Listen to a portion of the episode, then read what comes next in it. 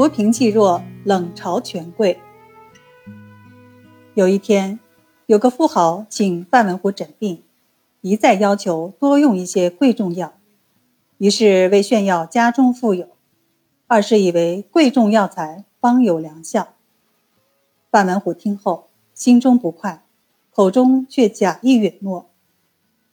于是他在处方后又加列了黄马褂一件，石狮子一对。富豪差人取药，诸药均得，唯独没有黄马褂和石狮子。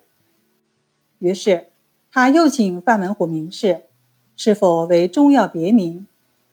答曰：“此为真物，并非他药之别称。”富豪又问：“为何取此两物作药？”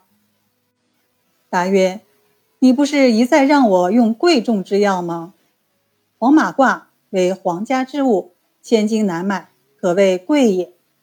石狮子一对，重逾万斤，不能说其不重。此时富豪方悟其意，甚为羞愧，只得求范文虎对症开方，不再要求贵重药品了。镇海当地有一个巨富，极其吝啬，他的妻子难产，两昼夜未眠，奄奄一息。于是请范文虎急诊，范文虎诊后，笑曰：“不妨，我自有良方催产。”于是开列一方，活猪百斤几载，取四蹄，大锅煎之，炖服一大碗。主人照办，果然顺利生下一个婴儿。同去的门人大惑不解，便问范文虎：“活宰猪肉与市场出售的猪肉？”有何区别？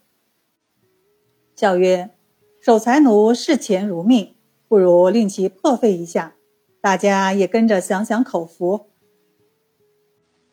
宁波有一个姓戴的富户，他的妻子心胸狭窄，无事生疑，常为一些鸡毛蒜皮的小事吵闹不休。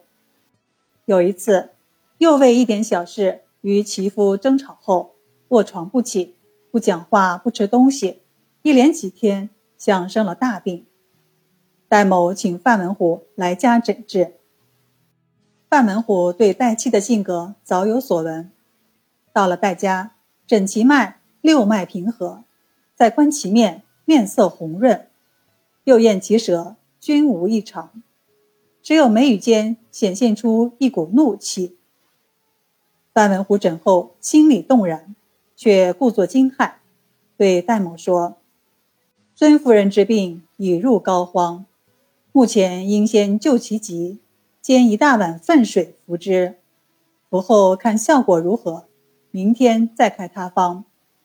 如再拖延今夜，到拂晓，恐怕无法挽救了。”说罢，起身告辞而去。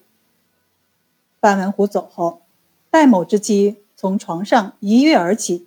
开口大骂：“范文虎糊涂透顶，算什么名医？我生什么病，给老娘灌粪水，岂有此理？”范文虎回家对门生说：“用药治病如用兵，兵不厌诈，药不厌诈，治也不厌诈。